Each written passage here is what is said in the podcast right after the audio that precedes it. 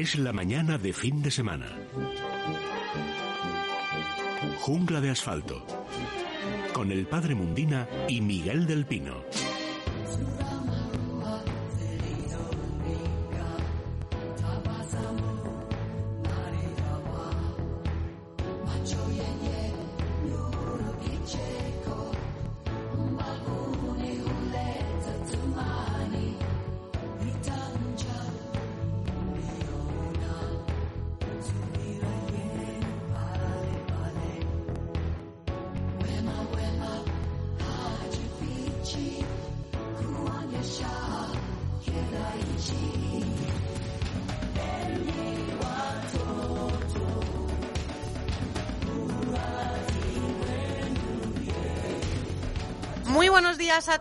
Domingo 10 de mayo son las 11 de la mañana, las 11 y un minutos, las 10 y un minuto en las Islas eh, Canarias. Obviamente, la voz que están escuchando no es la de mi querida Rodríguez Celia. Aquí está una servidora, Diez Rovira María, para acompañarles hasta la una y media de la tarde. La programación de radio sigue como siempre. Eh, tenemos Jungla de Asfalto hasta las 12 del mediodía y a partir de las 12 comienza Es la mañana del fin de semana en la que, bueno, pues hoy vamos a tener un protagonista muy especial. Seguro que si les digo el apellido le conocen. Pérez Galdós. Hoy, 10 de mayo, mm, sería el cumpleaños de don Benito Pérez eh, Galdós. El 10 de mayo de 1843 nacía el que es el canario más universal y en el programa de hoy le vamos a hacer pues un, un recordatorio más que, que, merecido. No estoy sola en el estudio. A mi izquierda se encuentra mi querida Carmen Carbonel. Buenos días, Carmen. Muy buenos días a todos. A tu izquierda, pero una distancia prudencial, ¿eh? La Sí, sí, distancia sí. social de mínimo metro y medio, casi dos metros, yo Somos creo. muy disciplinadas en esta Exacto. casa. Y si miro al frente, pues me encuentro a Kelu Robles, porque todo esto suena pues gracias a esta gran técnico de sonido. Buenos días, Kelu. ¿Qué tal? Bueno, Carmen, estás aquí para contarme cómo, cómo podemos ayudar a esta casa, ¿verdad? Es Radio Libertad Digital. Efectivamente, de un tiempo a esta parte venimos pidiendo a nuestros oyentes que colaboren con nosotros para que podamos se- seguir haciendo nuestro trabajo, para poder seguir informando y acompañándoles con rigor y sin miedo a la verdad. Por eso les pedimos y les contamos hace un tiempo que tenemos abiertas en Libertad Digital algunas vías para hacernos llegar su ayuda. Siempre les digo lo mismo, son unos eh, momentos complicados. Si tienen una situación económica pues no muy bollante en casa, pues no se preocupen porque con simplemente darnos su apoyo y seguirnos eh, a través de su transistor, en el caso de radio, y a través del ordenador, en caso de Libertad Digital, es más que suficiente. Pero si ustedes pueden colaborar con alguna pequeña donación, por pequeña que sea, desde 5 euros, Desde 5 euros. Exacto, que es muy poquito dinero. Tienen habilitada una vía que es en la página web de Libertad Digital. Por ejemplo, si leen cualquier noticia, al final van a encontrar esa vía de colaboración e incluso en nuestra portada van a encontrar una especie de banner, un reclamo que pone algo así como colabora, colabora con Libertad Digital y con Es Radio. Pues a partir de 5 euros nos pueden hacer llegar sus donaciones. Y luego hay otra vía, María, que es para quienes pueden hacernos llegar su apoyo mes a mes, que es colaborando en el Club de Libertad Digital. Haciéndose socio, que es muy sencillo también. Exacto, por solo 10 euros al mes, además, nosotros podemos corresponder a su ayuda con una serie pues, de ventajas, como por ejemplo, eh, pasearse por Libertad Digital por nuestra portada sin anuncios. También pueden acudir a eventos cuando los podamos celebrar, eso sí, eventos exclusivos para todos nuestros socios. Una vez a la semana reciben un boletín con un montón de información complementaria que elabora Mario Noya y se envía todos los jueves con un montón de artículos para que sigan ahondando en eh, informaciones y eh, además en artículos de interés precisamente al hilo de la actualidad. En fin, un montón de ventajas que pueden ver también en libertaddigital.com. Así que ya lo saben, esas dos vías. La primera, la del Club de Socios de Libertad Digital.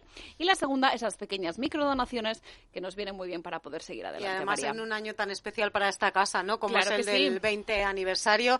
Eh, tienen un correo electrónico club arroba libertaddigital.com y un teléfono de atención al socio 91 409 4002. Se lo repito, 91 409 4002. Muchísimas gracias, Carmen. Muchísimas gracias a ti, María, y sobre todo a todas las personas que nos ayudan a seguir haciendo nuestro trabajo en el radio y en Libertad Digital. Fíjate qué palabra tan sencilla ¿eh? y qué importante. Se lo decía Gracias, ayer ¿verdad? A, a Elia. Gracias, gracias a todos. Y además, déjame que te diga que el desayuno de hoy viene patrocinado. ¿Es verdad? Eh, tengo dos manos, no tengo seis, entonces mm, hoy va a ser un poco complicado controlar el Twitter, el Facebook, hablar con invitados, eh, coger llamadas. Pero quiero dar desde aquí las gracias a este desayuno patrocinado por nuestro querido amigo Álvaro. No nos conocemos en persona, pero desde aquí ya le digo que me ha endulzado la mañana a mí y a todos los compañeros de la casa. Pues así es, que nos ha mandado un desayuno. Hay veces que dices, pero madre mía, pero qué suerte tenemos con estos oyentes, con estos colaboradores, con estos contertulios. Así que desde aquí a Álvaro le mandamos, pues eso es nuestro agradecimiento de parte de todo el equipo. Bueno, pues pasa buen día, Carmen. Gracias. Igualmente. Al otro lado del hilo telefónico se encuentra ya el profesor del Pino. Buenos días, eh, Miguel del Buenos Pino. días. Te vas a quedar sin desayuno, mira que lo siento. No, no, María, hoy día existen, bueno, los transportistas han seguido activos y hay los medios suficientes para que nos mandéis a nosotros unos, un- no sé si serán croissants o churros, lo que sea. Tendremos mucho gusto en recibir una muestra. María, la ponte, que tú eres muy eficaz para esas cosas, ponte en marcha rápidamente y mándanos unos croissancitos. Hay de todo, hay un Eh, popurrí. No sé si va a llegar hasta la una y media Sí, con pues, En el control. Bueno, padre Mundina, muy buenos días. Muy buenos días, María. ¿Cómo está? ¿Cómo se encuentra? Muy bien, adiós, gracias. Os han, os han endulzado la vida hoy, ¿verdad? Nos Ay, han endulzado la mañana ¿eh? y además es, es necesario, sí. Envidia Pues hay que agradecerlo eh, de una forma muy especial a quien ha tenido esta delicadeza. Bueno, que Miguel, ¿qué hacemos? ¿Abrimos la Vamos ventana ya a las 11 y 7 sí. minutos de, de la mañana? Ya Vamos yo creo que la con ventana. este prólogo hemos tenido suficiente. Vamos a abrir la ventana. Venga, ella. pues abrimos la a abrir ventana. Es la mañana de fin de semana. Jungla de asfalto.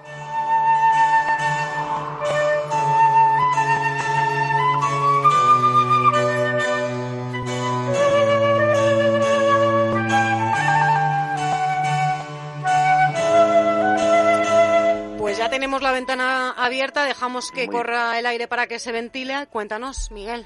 Muy bien, pues eh, decíamos hace una semana o dos, creo, eh, sobre la referencia que hacías al tratamiento que vais a hacer en la mañana del fin de semana, Galdós, que tuvo también presencia en Jungla de Asfalto cuando María Teresa investigaba su biografía Mm. y descubrimos que yo no lo sabía, que Galdós era un gran amante de los perros. Y de, de hecho él describía la soledad haciendo referencia a, a los tres perros que se le habían muerto en su vida. ¿eh? Perros que aparecen en muchas de sus fotografías con él, perrazos, está. además aparece muy muy clásico de él acariciándole las orejas. Es verdad. Y cuando le acaricias las orejas a un perro, eh, María, por, por duro que sea, eh, al final se ablanda muchísimo, demuestra ser una criatura maravillosa. Pero mm, dejando los temas más amables como esta, estos perros de Galdós, mm, hay que exigirle al gobierno, exigirle, ¿eh? y no suelo emplear este término, pero lo empleo porque la ley me, me da pie para hacerlo. Exigirle que publique, además, inmediatamente, si puede ser ahora, durante el programa, mira, mejor que no espere más, ¿eh? la relación de esos supuestos expertos en los que el gobierno se ampara, manteniéndolos ocultos, para darles el mayor poder que creo yo que ha tenido nadie en España en los últimos siglos, y además voy a ser exacto, como decía yo ayer, sobre nuestras vidas, nos jugamos la vida en ello, haciendas ¿eh? y libertades de todos los españoles.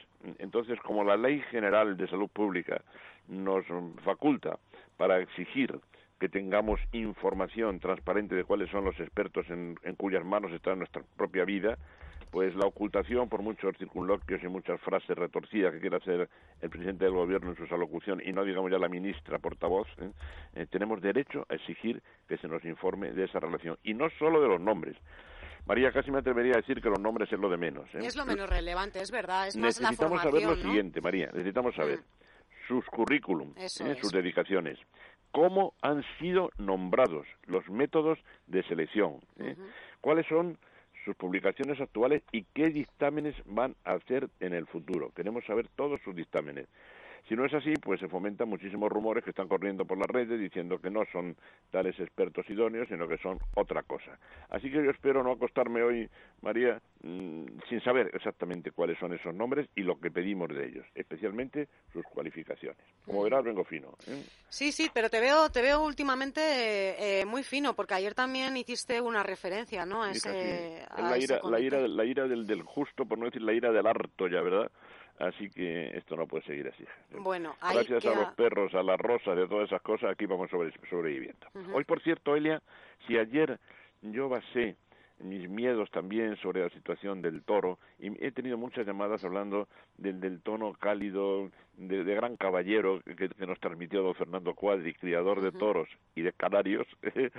Hoy creo que podemos tener una charla con uno de los mejores barítonos españoles de la historia, el gran Sergio de Salas, que además de ser uno de los grandes cantantes de ópera de España, es un gran criador de perros, mastines y de caballos. Y hoy nuestra referencia será al caballo español. Bueno, qué maridaje tan maravilloso, ¿no? El de la música y el caballo español, dices de Sergio, que además es eh, un bemol espectacular. Es uno de los grandes, uno de los grandes barítonos españoles. Asombró a España cuando Televisión Española dedicaba tiempo a la lírica, ganando un concurso, la ganó, bueno, un concurso donde se reveló como, como un barítono extraordinario, al que no conocíamos en España, en América era ya famosísimo. Y luego a partir de ahí una carrera operística mundial. Él cría mastines con el afijo Los Montes del Pardo.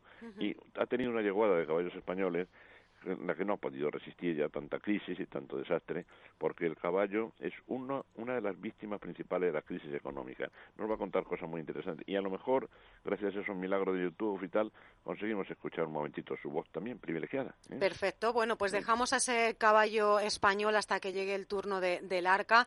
Eh, padre, está por ahí, ¿verdad? ¿Cómo no? Sí, yo voy a abrir el correo electrónico a los oyentes porque el teléfono hoy va a ser un poco complicado, así que fin de semana arroba esradio.fm. Nos pueden enviar todas las consultas, eh, dudas que tengan sobre el cuidado de sus plantas o de sus animales. Fin de semana arroba esradio.fm y vamos a recuperar también llamadas que teníamos en la lista pendientes de, de oyentes. Hablamos entonces ya de la, de la planta. Es la mañana de fin de semana. Jungla de asfalto.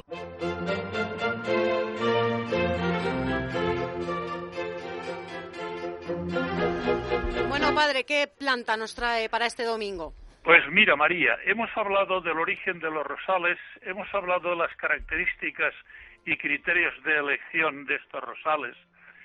Hemos hablado en el tercer programa de ayer la preparación de la tierra y hemos dejado una gran parte para el otoño y para el invierno, que es, digamos, las podas, etcétera, que es entonces cuando realmente va a hacer falta conocer lo que hay que hacer. Y en cambio, hoy yo pienso que vamos a tocar el tema más hermoso, más bonito que se puede hablar de las rosas. De las rosas se pueden decir tantas cosas porque es tan antigua como el hombre dijimos. Pero sobre todo el tema de hoy es, yo lo anuncio, ha nacido una rosa, en plan así como de alegría, ha nacido una rosa. Me han preguntado tantas veces, padre, ¿cómo se consigue poder tener una rosa nueva, un rosal nuevo? Esa es, precisamente ese es el programa de hoy.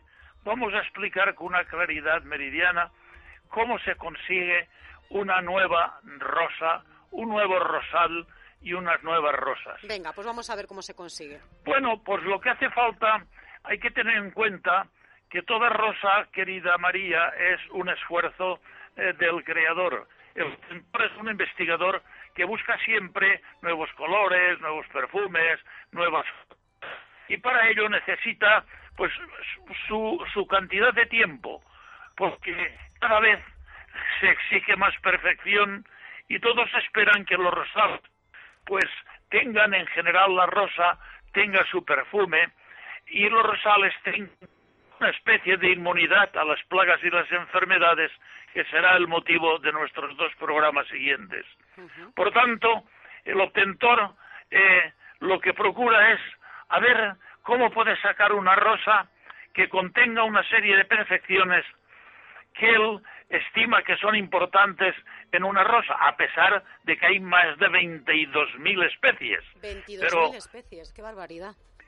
así es, pero hay que tener en cuenta que uno siempre cree que puede encontrar nuevas perfecciones en las rosas.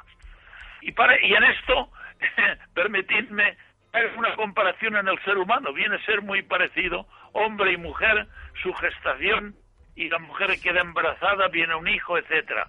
Bueno, pues en la rosa pasa exactamente igual. El obtentor se ha fijado en la rosa que va a ser la madre que le gusta las cualidades que tiene. Y también se ha fijado parenteralmente en un rosal que también quisiera que esas cualidades, junto con aquella que es la madre, si pudiera conjugar esas cualidades que tienen ambos, él considera que tendría una rosa perfecta. Y ahí cómo empieza ya a lo que la naturaleza María hace de forma aleatoria, el ser humano lo hace con su inteligencia y con su, digamos, interés y perfección. Eh, y busca, como he dicho, la madre y el padre. Bien, la rosa es hermafrodita. Hermafrodita quiere decir que en una rosa hay la parte masculina y la parte femenina. Bien, pues lo que hace es que a la madre que elige le quita las hojas y le quita los estambres, que es la parte masculina. Y de aquella que él tiene en la mente, que va a ser el padre, bueno, pues lo que del padre va a traer van a ser el polen. Y cuando ya ha quitado las hojas, cuando ha quitado los estambres, y todo esto se hace sin que la rosa que hemos elegido para madre se haya abierto, porque si no podía haber entrado ya cualquier mosquito, cualquier mosca, sobre todo las abejas, que han ido por el polen y podían haber fastidiado el tema. No, no, cuando está todavía cerradita a punto de abrir, pero que no ha entrado ningún insecto, entonces es cuando le quita las hojas, le quita, digamos, eh, la deja únicamente con sus pistilos de color rojizo y ya lleva encima el polen de la que va a ser el padre. Entonces con su pincelito, me imagino, va tocando los pistilos de esta que va a ser la madre. Una vez ha hecho esto con mucha delicadeza, porque yo lo explico así a bote pronto, pero esa es la realidad, entonces lo que ocurre es que una vez ya puesto el polen en los pistilos de la que eh, viene a ser la madre, automáticamente se le pone una cinta de papel de tal manera que ya cualquier insecto que le dé por ir, pues ya no puede, digamos, crear, digamos, un aborto, porque podría, pues, eh, estropear completamente el trabajo hecho. No olvidemos, por ejemplo, querida María, que la, la, la marca Mellan eh, a la que yo le tengo mucha devoción porque realmente es una de las más importantes del mundo, entre otras, pues esto que estoy diciendo eh, lo hace entre 5 y 6 mil cruzamientos cada año. Madre mía. Se dice pronto, la magia, ¿verdad? Sí, sí, la magia de la naturaleza, está claro. Pero ¿qué es lo que pasa en esa funda que hemos puesto? Que de ahí va a ser, digamos, se hace una especie de, eh, de fruto ese fruto lo que tiene dentro son las verdaderas semillas, que es lo que estábamos buscando. En cada, en cada uno de los frutos pueden haber, cuando se abren, eh, porque primero hacen color rojo, primero verde, luego se toman un color rojizo, luego toman un color ya más oscuro porque ya está madura, y cuando ya está maduro el fruto, entonces lo que hacen es al abrirlo, unas tienen siete semillas, otras pueden tener trece, catorce, no más. Entre siete y catorce es lo que suele ocurrir. Pero fíjate que haciendo cinco o seis mil cruzamientos, María, esto supone unas doscientas cincuenta mil semillas se dice pronto, ¿verdad? Pues sí, me está apuntando todos los, los, números, padre, y la verdad que son asombrosos. De 20, 22.000 especies de rosas y luego 250.000 semillas, pues la verdad que sí, que se dice pronto. Pero claro, como todo en la vida, todo se pasa. Claro. Y siempre buscamos las últimas variedades, como hemos explicado en programas anteriores. Entonces, ¿qué ocurre? Ocurre que esto se siembra en invernaderos con un cuidado exquisito, con tierras muy preparadas, desinfectadas. Eso se tiene un cuidado porque se tarda entre 5 y 6 años, no es moco de pavo, de pavo. Y entonces todas esas semillas, alguna puede ser que no fructifique, pero generalmente pues ese invernadero se llenará todo de plántulas de rosales futuros. ¿Qué es lo que hace? Ya tienen un cierto tamaño, envía de todas las variedades que ha eh, logrado, pues hace para todos igual. Envía a todas las casas que tiene para que los invernaderos correspondientes las planten y cuando ya empiecen a salir, digamos, ya se hace forma el rosal, ya con su las primeras acciones, y ahí que cada uno toma su decisión en decir cuál es más, cuál considera más perfecta, qué perfume más fino tiene cada una de ellas, etcétera, etcétera. Yo me imagino, porque claro, ten en cuenta que cuando estas casas se explican, por ejemplo, esto estoy ahora yo diciendo, hay muchos detalles que se los quedan como secretos de la casa. Claro. Y hay que ir descubriéndoles más o menos. Entonces, lo que ocurre es que cada uno dará su informe con respecto a todas las variedades que le han enviado. Y como a todas las casas, porque las tiene en el planeta Tierra, tiene en todas partes, pues ocurre que va a recopilar una, una información realmente sensacional, más la que se va a formar en la propia casa madre, que también están puestos los rosales. Bueno, lo que ocurre es que una vez plantados, eh, ya te digo que son entre cinco y seis años desde que hemos conseguido esas semillas hasta que tengamos un rosal en condiciones ya elegidos sobre todos los que han nacido, podemos elegir, a lo mejor no creas que muchos, a lo mejor igual media docena o una docena, si acaso, o a lo mejor menos. Van a depender de las cualidades que el obtentor tenía en su mente y que aquellas cualidades de la madre y del padre si ve que se han reunido efectivamente en alguna de ellas y que han tenido una mayor, digamos, eh, afición, incluso pues una mayor eh, numeración en cuanto a, la, clasificación numérica que le hacen por el valor, entonces tiene ya hecha una verdadera eh, y, auténtica y segura pues credibilidad de que tal elección, tal elección, tal elección son las que debe de reproducir en forma seria. Esto es en realidad, querida María, lo que significa ha nacido una rosa. Esta es la forma que en definitiva no difiere mucho de lo que ocurre en el nacimiento de un hijo entre un hombre y una mujer. Lo que pasa que, claro, eh, aquí en este caso concreto hemos podido elegir el padre, hemos elegido la madre, que también en la vida humana, pero lo que pasa es que ya las cualidades que queríamos para el hijo, nosotros no se lo podemos dar.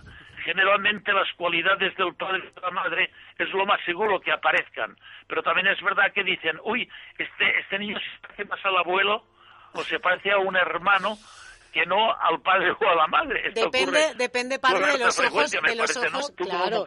No digo que depende de los ojos que miren a ese niño, claro. Si, si a ese niño le está mirando la familia materna, se parecerá más a la madre y si, la, si le mira a la familia paterna, pues al padre. En cualquier caso, ha nacido una rosa. Eh, qué bonita explicación, padre, ¿no? De, y ahora, Elia, mira, para, para, para confirmar lo que hemos dicho, la rosa como homenaje a aquel insigne varón que fue el venerable fundador de la Congregación de Hijos de la Sagrada Familia. Y a petición de mi buen amigo el padre Juan Blasco, se habían encontrado ya los dos en, los jardines celestiales.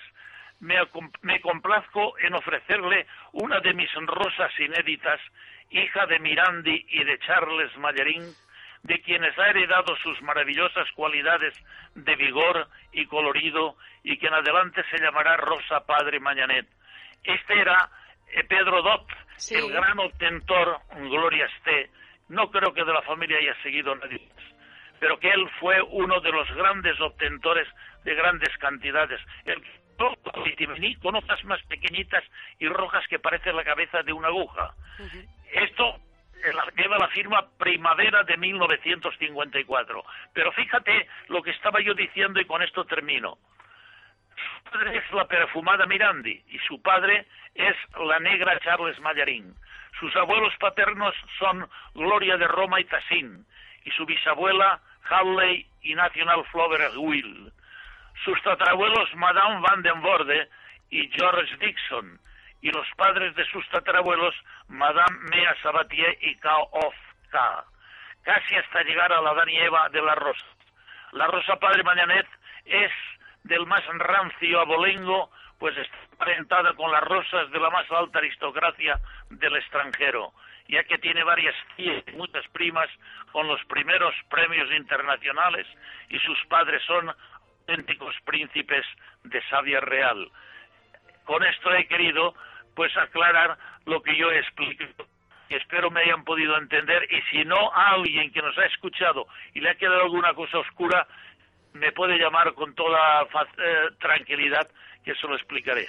Bueno, tenemos abierto ese correo electrónico, fin de semana arroba esradio.fm, por si los oyentes tienen alguna duda sobre cuidados de, plantas para plantárselo después al padre Mundina. Qué bonito árbol genealógico, padre. Ha nacido una rosa, esas rosas y esos rosales que decoran parques y jardines, ¿no? Y que están poniendo vida, pues, eh, a muchos eh, lugares hasta que los humanos volvamos a ocupar todas esas calles y jardines. Perfecto, padre, pues vamos ahora, si le parece, es el turno de, Miguel, vamos con, con ese arca. Es la mañana de fin de semana. Jungla de asfalto.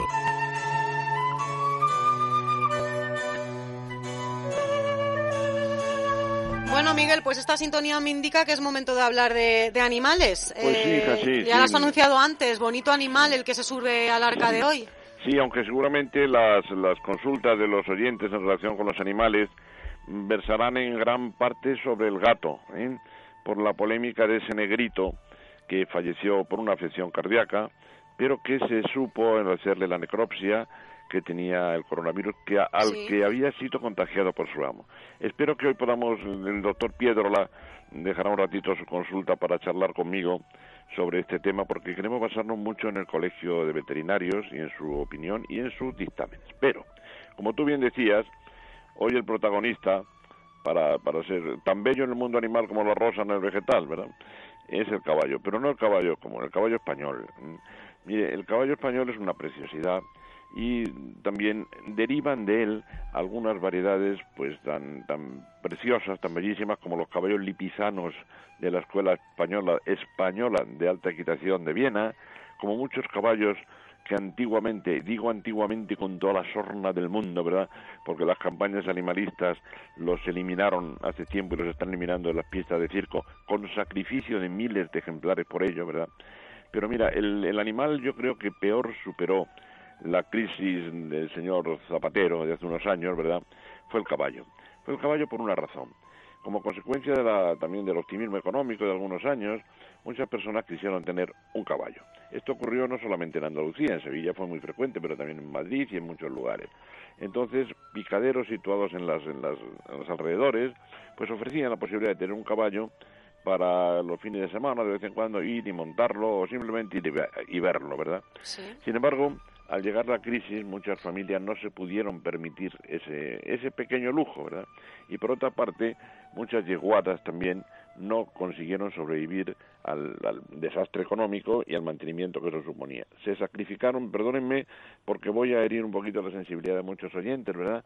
Pero es que a veces es bueno salirse del mundo de Walt Disney y hablar de la verdad sobre los animales precisamente para poder protegerlos mejor, ¿verdad? Bueno, es que a veces la realidad supera la ficción, Miguel. No cabe duda. Eh, mira, voy a, voy a obviar el número. Fíjate, no quiero decir el número, pero sí decir que miles, miles de caballos españoles de pura raza y bellísimos se sacrificaron por motivos económicos. Y me da pánico que vuelva a pasar. ¿eh? Me da, María, me da pánico que vuelva a pasar como me daba pánico ayer que eso pase con el, con el toro, ¿verdad? El señor Cuadri, don Fernando Cuadri, mi buen amigo, mi buen querido y admirado amigo, nos tranquilizó diciendo cómo se había podido conseguir que no esté en peligro ese encaste Cuadri que él, que él tiene, eh, él y su familia tienen, debido a que su finca diversifica mucho los ingresos entre la agricultura, y, el toro un poco como guinda de la tarta, ¿verdad? Pero en el caso del caballo, las yeguadas no sé si se encuentran en esa misma situación y temo también que muchas de ellas vayan a desaparecer en la brutal crisis que se nos avecina. Es buen momento para recordar que al caballo se le ha llamado, yo lo comparo con la rosa del mundo vegetal del padre, ¿verdad? Porque se le ha llamado también la más noble conquista humana. El caballo tiene una historia muy curiosa. El caballo nace en América, es decir, los ancestros, los fósiles que van a dar lugar al caballo, pues nacieron en América del Norte y eran poco mayores que un perro ¿eh? y con varios con varios dedos, no solo con el casco. Fíjense qué curioso. ese caballo ancestral evoluciona y pasa en Bering, lo que hoy es el, el, estrecho de Bering, en el norte, fue en tiempos unismo, de manera que la fauna norteamericana pasaba tranquilamente eh, hasta Asia. Luego se corta el istmo, el caballo pasa de América a Europa, Eurasia, luego se corta el istmo queda convertido en estrecho y el caballo queda aislado de América. Y no volvió hasta que lo llevamos nosotros. Estoy hablando de millones de años, ¿verdad? Hasta que lo llevamos los españoles, ya convertido en caballo.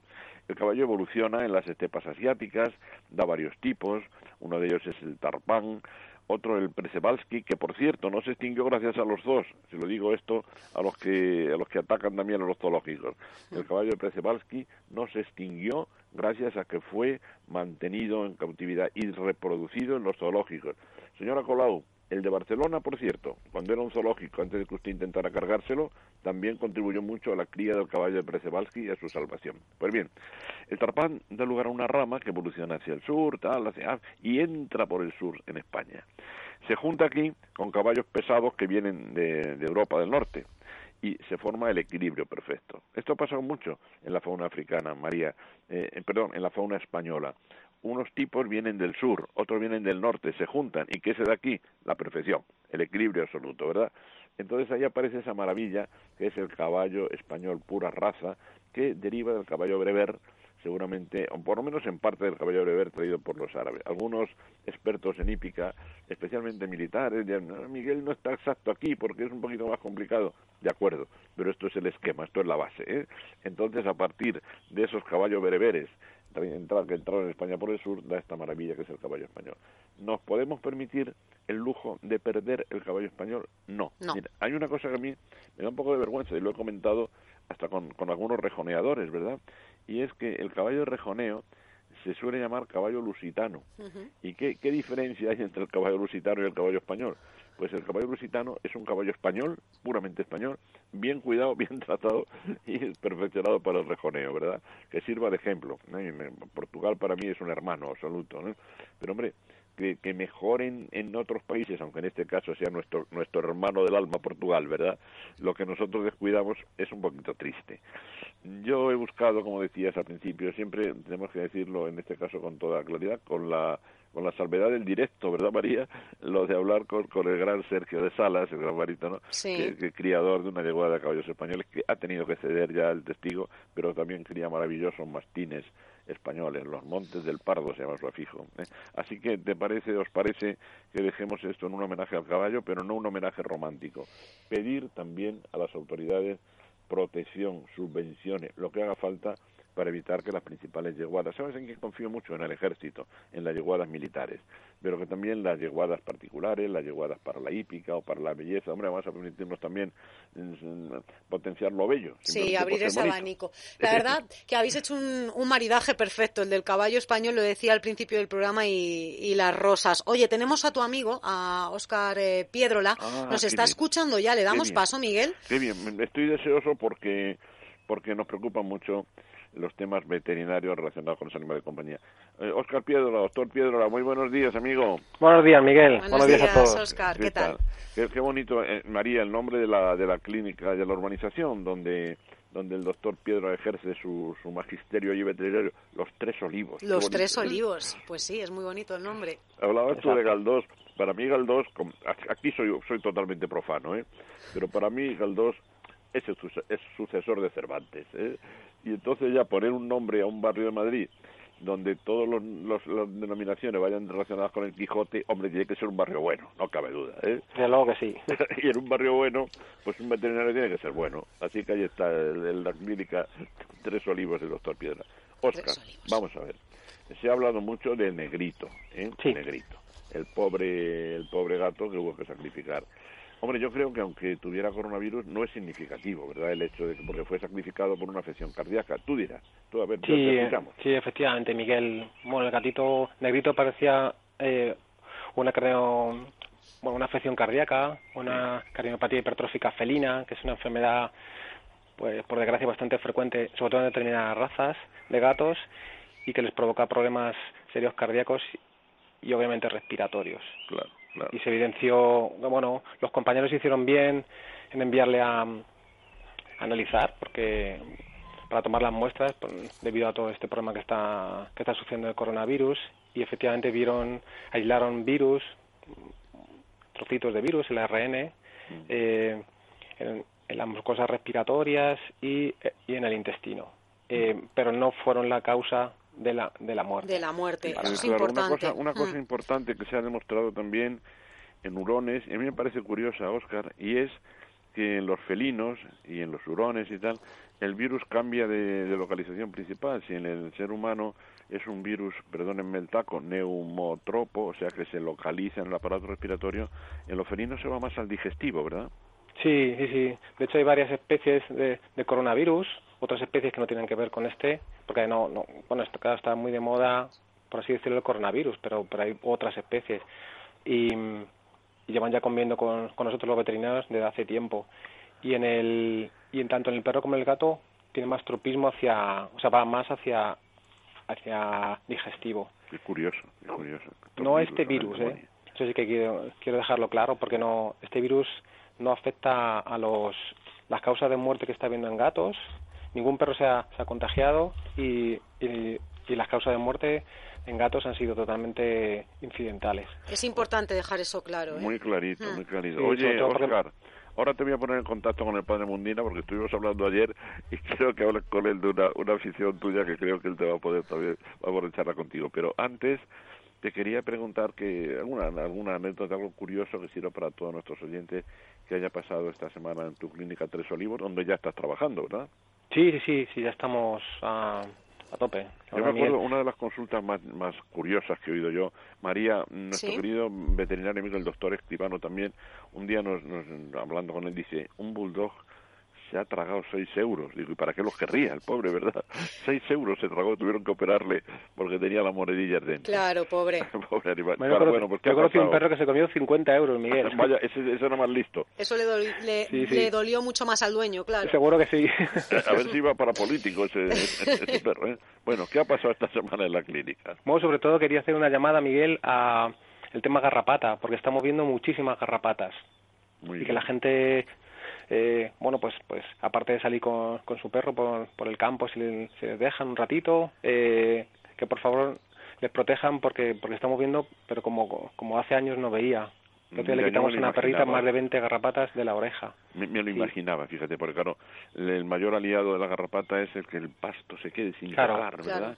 Se queda ahí estarán acechando, dirán, "Ah, vaya año, vaya año de perro que se, que se prepara. Pues mira, precisamente el mensaje que luego quería yo transmitir en nombre de Menforsan, nuestros buenos amigos y patrocinadores, va por ahí. Luego lo, luego cuando mm, María recuerde lo de Menforsan y bueno, lo, lo comentaremos. Me alegro mucho de que lo digas. ¿eh? Y yo voy a aprovechar, fíjate, porque mientras estaba hablando, estabais hablando vosotros, eh, me ha entrado un correo electrónico de un oyente, ya que tenemos al veterinario, pues voy a aprovechar para hacer esta consulta de Carlos eh, Claro. Rodríguez, que dice, eh, tengo una perra mestiza de unos nueve meses y 30 kilos. Estamos viendo que se cae en grandes cantidades el pelo. Dice, según el veterinario, es falta de ácidos grasos. ¿Cómo podemos suplementar esa carencia en la alimentación independientemente de la medicación? Bueno, yo trato de no de no involucrar a Oscar en, en temas que tengan que ver con sus si colegas y ponerlo en- Ha sido un atrevimiento entonces por mi en- en parte. evidencia, ¿verdad? Entonces, Oscar, ¿quieres...? mm, sí no tengo problema Miguel Bueno, bueno. claro lo primero sería dar un me imagino que lo estará haciendo el porque una perrita de 30 kilos con nueve meses que está debería en principio pensamos que está bien cuidada y lo que sí que mm, sí que sí que sería darle un alimento de muy buena calidad siempre no solo los no solo el primer año de vida que, que hay mucha gente que viene a la, a la clínica y me dice me han recomendado que, que le dé alimentación buena durante el primer año de vida Claro, a mí no se me ocurre a mi hija alimentarla bien hasta que hasta que llega la pubertad se y luego alimentarla mal, no tiene sentido. Oye, ¿te Toda acuerdas? la vida del animal, incluidos los humanos, tenemos que comer bien. ¿Te sano. acuerdas? Bueno, tú no te acuerdas porque eras un niño con lo que yo voy a decir, pero, hombre, lo- los, los deficientes piensos que había hace muchos años. que Claro. eran- era un prensado, cogían incluso aficionados que no tenían ni categoría. Cuando me dice el doctor Picabea Menforsan, pues lo que, lo que se requiere hoy para tener una marca de productos para animales es que no tiene nada que ver con aquello, que muchos aficionados Claro. incluso comproban una tolva, prensaban harina y lo mandaban como pienso para pero Hoy Ah. día hay maravillas, eh, hay maravillas. Esto ha, re- bueno, ha cambiado muchísimo, Miguel, en muy pocos años. Además, siempre nos lo comentas cuando vienes con, con tu catálogo tan amplio de productos. Es verdad, es verdad. Bueno, voy a, voy a dejar a Oscar con el padre Mundina. Que, padre, está por ahí, ¿verdad? Sí, Por ahí sa- está. Sabe que Oscar iba a decir, yo es que le quiero mucho, porque fue alumno mío cuando era un niño y le trato con mucha confianza. Iba a decir, le ha dado por comer plantas silvestres por ahí. Ahí tienes a Padre Mundina, cuéntaselo. Buenos días, padre. Buenos días, querido. Cuéntaselo. se hacen ensaladas lo que dice, Lo que dice Miguel es cierto. Lo que dice Miguel Yo creo que hay muchísimas plantas comestibles ojo que, que, que, las hay peligrosas también. Entonces, conociéndolas bien, yo creo que no, no hay problemas para, para comerlas, ¿verdad, padre? No hay problema ninguno, siempre que naturalmente la conozcas. Eso pasó como el que va a buscar setas. Lo mismo, lo mismo. Y, tiene que ir o con una persona que tenga una gran experiencia, claro. pero él todas las setas que ve le parecen que todas son buenas. Y en cambio, pues no todas son buenas. Y ni muchísimo menos. Y algunas son tremendamente venenosas.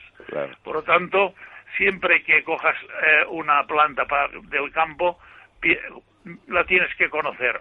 O, alguien, sobre todo de los que de los que viven en el campo, decirle, oiga, ¿qué le parece esta planta que yo creo que puede ser comestible? Seguro que te dirá sí o no porque tienen una experiencia muy grande ellos. Claro que sí, claro que sí. Padre, padre. claro, es que hay cardillos, por ejemplo, que son muy tiernos y se cogen muy bien los cardillos y son estupendos. Incluso en ensalada o, bien rehogados, pues son estupendos. Hay infinidad de cosas en el campo que la gente no se da cuenta, pero que son buenos. Padre, había, un Cardo Mariano, padre. Cardo Mariano. Escuchar, escuchar, que esto es muy bueno. Había un refrán español, lo digo por los cardillos que dice el padre, ¿verdad? Que dice, vamos a ver, cuando la zorra anda a grillos, el sacristán a cardillos y el maestro a fin de mes fastidiados están los tres. es decir, que el que va a anda un poco así, con los dos dedos, anda un poco fino, ¿no? bueno, fastidiados, fastidiados los tres no están, pero no están, pero pero yo sí, porque son ya, bueno, las 11.40 minutos, las eh, 10.40 minutos en las Islas Canarias. Nos vamos a ir despidiendo de nuestro amigo Oscar eh, Piedrola. Muchísimas gracias eh, por atendernos y si me lo permitís, gracias Oscar, un abrazo. Vamos vamos a dar unos consejitos a los oyentes.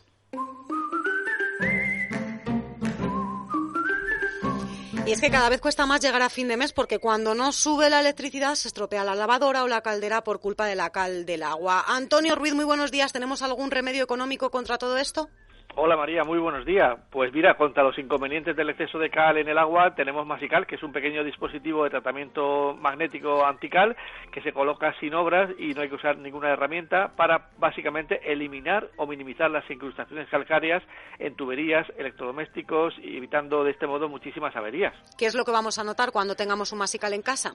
Cuando se coloca en la tubería general, y esto lo hace el propio usuario rápidamente, vamos a notar que la calidad del agua mejora notablemente en cualquier grifo de nuestra vivienda. Eso hace que la podamos consumir directamente de cualquiera de ellos, que no tengamos que cargar ni comprar pesadas garrafas de agua y viene muy bien pues para cocinar, para ducharnos, para la limpieza del hogar, para que no tengamos picor en la piel cuando nos bañamos, para que todo quede mucho más limpio, fregaderos, aseos, incluso para que podamos ahorrar productos antical y aprovechemos mucho mejor los jabones detergentes y suavizantes.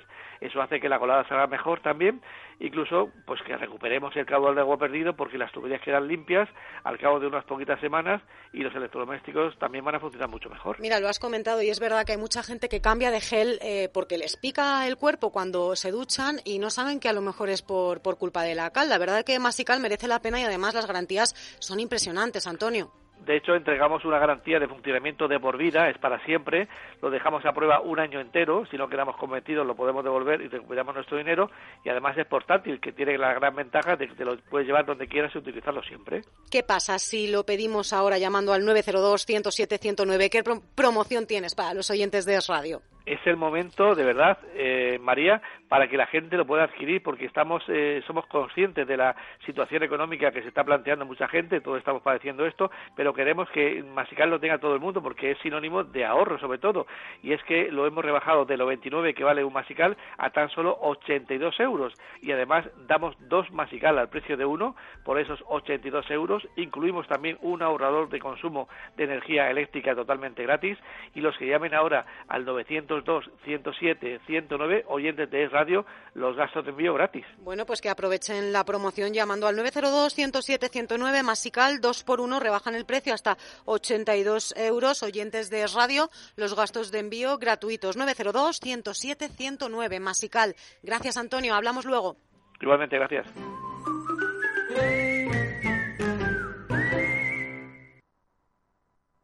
Jungla de asfalto.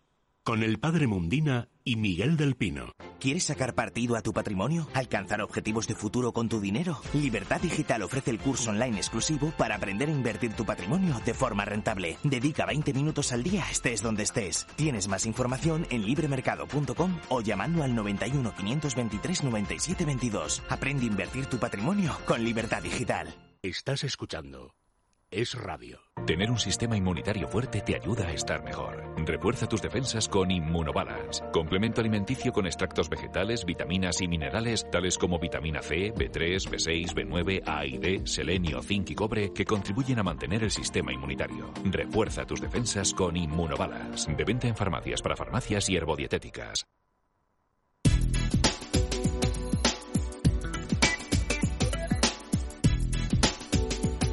Pues nos vamos a esta hora hasta Cuenca, que nos está escuchando ya un oyente que se llama Juan Manuel. Tiene una duda para el padre Mundina. Buenos días, Juan Manuel. Hola, buenos días. Buenos días, Juan Manuel. Estoy escuchando. buenos días, padre. Tenía una duda para usted y otra muy rápida también para el profesor. Eh, se trata de un arbusto. En este pueblito yo vivo en el límite. Al otro lado de la calle comienza el monte. Y solemos pasear mucho por unos caminitos que por aquí encontramos hace unos meses un, una planta, un arbusto que nos llamó mucho la atención porque el olor es muy semejante al incienso. No hemos podido comprobar que eche flor, pero su aroma es muy penetrante. Tiene muchas espinitas como los rosales y por la parte de abajo del tallo también tiene espinas y tiene tres puntitas muy redondeadas las hojas. Entonces nos preguntábamos qué clase de planta podría ser esta. ¿Usted podría aclararnos la duda? No, si no veo la fotografía, no. Mire, pues, lo que puede hacer Juan Manuel es, no sé si tiene correo electrónico, nos puede mandar un correo electrónico al programa fin de semana radio.fm y se lo hacemos llegar al Padre Mundina. Perfecto. Vale, vamos con la consulta a Miguel del Pino. Pues ¿en qué le puedo yo ayudar? Buenos días. Pues es igualmente enigmático porque desde que vivimos aquí hemos observado unos pajaritos que se han ubicado en varios árboles eh, al otro lado de la calle y ya entrando en el monte donde apenas les llega la luz de la calle. Y es que estos pájaros tienen la curiosidad de, yo nunca lo había escuchado, eh, deben de ser nocturnos, pero es que su canto es semejante al jilguero, y es que cantan a altísimas horas de la madrugada. Por la, por la noche, de madrugada, cantan, cantan sobre todo los túrdidos. ¿eh? Y hay un pájaro, yo me inclino por él de momento, ¿eh? me inclino por él, que es el ruiseñor, pero no el ruiseñor común, sino el ruiseñor bastardo. Eh, si lo quiere buscar en una guía de campo tal, el nombre científico es Setia seti. Bien, es verdad que es parduzco, es parduzco y oscuro. Entonces, el canto de los pájaros tiene dos diversificaciones. Una a las mismas horas. ¿eh? A las mismas horas cantan pájaros diferentes. Por ejemplo, el jilguero, el pardillo, el verderón. ¿eh?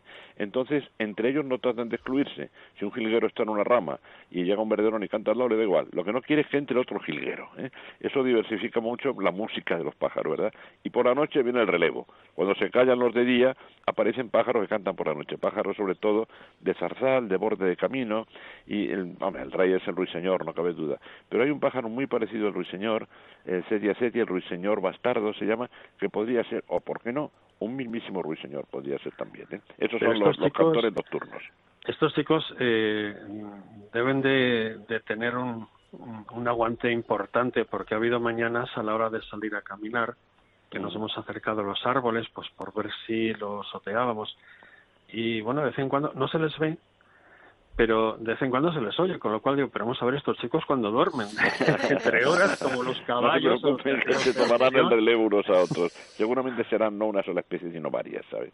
Pero en fin, ahí lo mismo que le pedí al padre Mundino una foto con la fiesta, yo necesitaría una pequeña grabación. Eso puede hacer con un teléfono móvil, ¿eh? Y con una grabación sí se lo identificamos sin ningún problema. Bien, pues. Conocemos el canto de todos los pajarillos, así como. Pues le, le, mandan, le mandan deberes tanto el padre Mundina como Miguel del Pino, eh, Juan Manuel. Repito el correo. Muchas gracias a usted por llamarnos. Le repito a los oyentes el correo electrónico fin de semana arroba radio.fm. Oye, Miguel, que estoy metida en la página web de menforsan.com y bueno, hemos hablado antes de, de Menforsan, pero no me has recomendado ningún producto. No sé si tienes alguna recomendación para hoy. Sí, mira, me decía el doctor Picabea que, lógicamente con la desinfección referente al coronavirus, la suela los zapatos, el suelo, utilizamos muchos productos químicos en casa, ¿verdad? Bueno, no aumentemos la química, por lo menos con los animales domésticos, ¿verdad? Y que con ese momento clave de llegada de los insectos y ácaros a la naturaleza, cuando salga el perro a pasear con nosotros, vamos a recordar que Menforsan, pues toda su gama de productos precisamente antiparasitarios se basa en productos naturales. ¿eh? Entonces, ya saben, el lavandino, el nim, que utilicemos para la desinsectación y desacarización de nuestro perro cuando sale al campo, esos productos naturales deben forzar. Y cuidado que hay plaga de garrapatas, lógica, por el abandono más o menos del, pisar el campo. Claro. La, la, web la saben ya hasta los esquimales, María. Sí, ¿eh? sí, sí, la verdad que sí. Y además en Menforsan que están presentes en todas las redes sociales, en Facebook, en Twitter, en YouTube y en Instagram. Yo les recomiendo a los oyentes a que naveguen por esa página web menforsan.com. Eh, Vamos a Salamanca. Tengo a Mercedes escuchando. Buenos días, doña Mercedes. Buenos días. ¿Que tiene usted una duda para el padre Mundina? No, tengo eh, para don Miguel también. Ah, para Miguel del Pino. Pues mira, estaba yo mal informada. Miguel, ahí, la, ahí tienes a Mercedes. Sí. buenos días, don Miguel. Buenos días, usted nos dirá. Bueno, ¿cómo está usted? Encantado de saludarla y de hablar Igualmente, aunque no nos conocemos, pero yo lo oigo todas las mañanas, vamos, todos los sábados y domingos Ahí también. Estamos el padre Mundina y yo, 28 años Sí, sí, sí, sí, lleva muchos años. Yo hablé con el padre Mundina, a cuenta también una vez de de unos tiestos también. Vamos con la duda, doña Bueno, Mercedes, pues que mire, muy poquitos le preguntaba a usted, a don Miguel, don Miguel, porque tengo unos pajaritos mm. y eh, son agapones. Sí, agapornis. Sí, agapornis. Son oritos en miniatura, africanos. Sí, sí, son muy majos. Pero es que le iba a decir que la pájara se era muy buena, pero ahora se conoce que se ha vuelto rebelde, no sé si porque pone, nos pone ya los huevos, mm. pero no, yo digo que nos han dicho que a lo mejor es muchos. Me pone de 8 o 10 y luego me ha puesto ya dos posturas y luego ahora en febrero me ha puesto otra vez y pone de 10 a 11 huevos, los parte y sabe lo que hace, que los pisa y no los quiere poner en el nido, los pone en la jaula. Mire, todo eso son mm, síntomas de celos insuficientes. Una cosa es la puesta de huevos, que puede ser frecuentísima, pueden poner muchos tal, y de vez en cuando, en medio de ese, de ese desbarajuste, de vez en cuando se va al nido, se mete y saca adelante una nidada. ¿eh?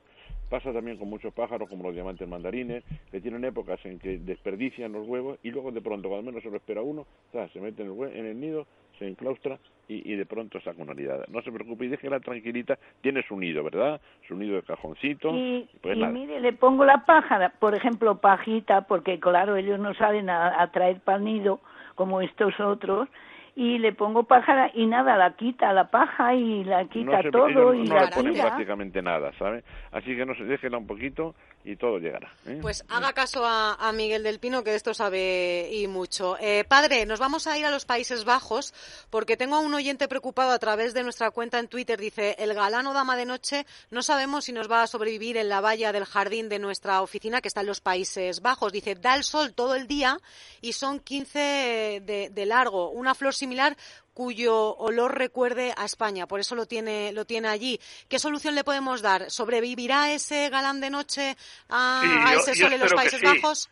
Espero que sí, siempre que no lo encharquen, que, que no se pasen en el riego y sobre todo que una vez, una vez de primavera a otoño, una vez al mes que le eche o materia orgánica, así que la puede comprar en cualquier floristería o garden center, en los garden centers generalmente tienen saquitos de materia orgánica, que le eche materia orgánica más que abono químico y, bueno, mejor sería que tuviera una semisombra, pero bueno, espero que no le dé el sol todo el día, sino que a lo mejor tendrá unas horas de sol y una parte de sombra. Pero sí, al principio puede que alguna hoja a lo mejor lo sufra, pero después ya se aclimata y, y tirará adelante.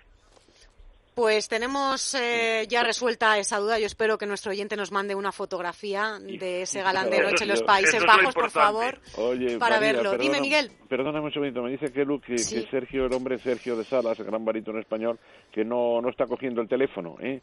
Y es que, claro, como nosotros normalmente tratamos de conectar con gente de campo, pues en el campo a veces pasan estas cosas. Lo dejamos entonces pendiente para la próxima semana esa entrevista con Sergio de Salas en la que tenemos mucha ilusión, ¿te parece? Eso es, sí, la verdad que me da mucha pena porque tenía muchas ganas de, hablar con Sergio, son cosas del directo, eh, no nos ha podido atender, así que nada, nos quedamos en Madrid, eh, tenemos al otro lado del hilo a, Gabriela. Buenos días, Gabriela. Buenos días a todos. ¿Que tiene usted una duda para el Padre Mundina? Sí, una... buenos días, Padre Mundina.